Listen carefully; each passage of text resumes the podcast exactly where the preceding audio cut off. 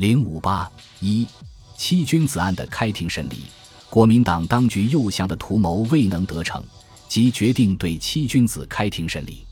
六月十一日，七君子案在苏州江苏高等法院由刑事第一法庭正式审理，沈钧儒第一个受审。审问要点摘录如下：问：全国各界救国联合会是怎样组织的？答：全国各界救国联合会是以各地救国会做单位的，先由各地斟酌地方情形，分别组织各个救国会，再来联合起来，成立该地各界救国联合会，再由各地各界救国联合会派代表组成全国各界救国联合会。譬如上海的各界救国联合会就是他的一个单位。问：加入救国会有什么手续呢？答：凡愿意抗日的都可加入，没有什么限制。我们觉得每一个中国人都应该救国，都有能力救国，所以对于入会的人没有任何手续上的限制。问：政治纲领里面关于联合各党各派召集救亡会议两点是怎样解释的？答：集中全国力量共同抗日。问：所谓联合各党各派是指那些党派呢？答。并没有指定是那一党那一派，希望全国各党各派都放弃成见，共同联合起来抗敌。当然，凡是中国人，除了汉奸都在内。问：那么纲领里面说建立一个统一的抗敌政权是什么意思？答：这一点请审判长特别注意。起诉书里面曾说，我们主张建立一个统一的抗敌政权是为了对内，不是对外。这是极大的错误，我们从来没有讲过另组织一个政府的话。我们认为国民政府当然是最高的组织，我们是国民政府统治下的人民。如果有另行组织政府的企图，那就是革命。怎样会把自己的文件公开，并且拿去见吴市长呢？问：所谓各党各派，包括那些党派，是否只容共而言？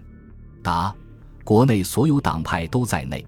如像国家主义派、第三党等，也是不能否认的政党。共产党当然也在内。说到容共与亲共，这只是政策的转变，不是绝对的。按孙中山先生的遗教，容共是团结力量的好名词，但亲共以后变成坏名词了。关于救国会的所有文件，只说停止内战，从未说过容共二字。问你赞成共产主义吗？答。赞成不赞成共产主义，这是很滑稽的。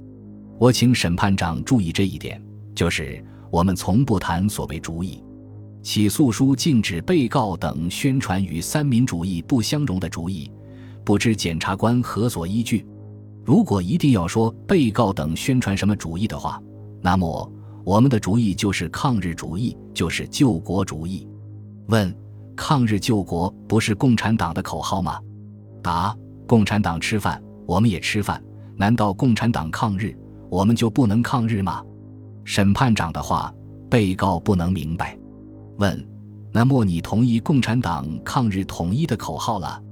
答：我想抗日求统一，当然是人人所同意的。如果因为共产党说要抗日，我们就需要说不抗日；共产党说统一，我们就需要说不统一。这一种的说法是被告所不懂得的。问：你们反对政府剿共吗？答：这不是这样简单说法的。我们最反对的是日本要来与我们合作防共。关于剿共，我们没有说过。不过政府剿共十年，政府与人民很苦，我们不能不关心。至于说我们巴结共产党，我们的脑子里想也想不出来。问：你知道你们被共产党利用吗？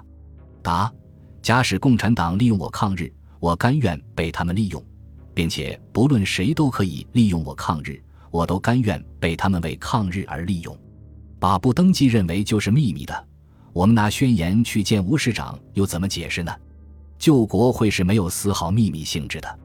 沈钧儒审问完毕，依次对张乃器、王造时、李公朴、邹韬奋、沙千里、史良以及顾留心、任颂高、罗清进行了审问。审问详略虽有所不同，所提问题则大体一样，没有超过审问沈钧儒所涉及的范围。整个审问一直延续到下午七时。江苏高等法院没有得到任何可以对被告定罪的口供和依据，决定于第二天再审。为了打乱国民党在第二天结审、随审随判罪、强制送反省院的部署，沈钧儒等人决定先发制人，按照刑事诉讼法条文规定，写具申请回避状。回避状以合议庭推事以据成见，不能虚中听诉。而将专采起诉书所举不利于被告之主张以为诉讼资料，断难求得合法公允之审判为由，向法庭递状，要求主审的审判长和推事全体回避。全体律师也拒绝参与审理，实行罢席。因此，第二天下午开庭时，律师席上空无一人。法院无可奈何，审判长不得不宣布停止诉讼程序，改期再审。审判因此终止。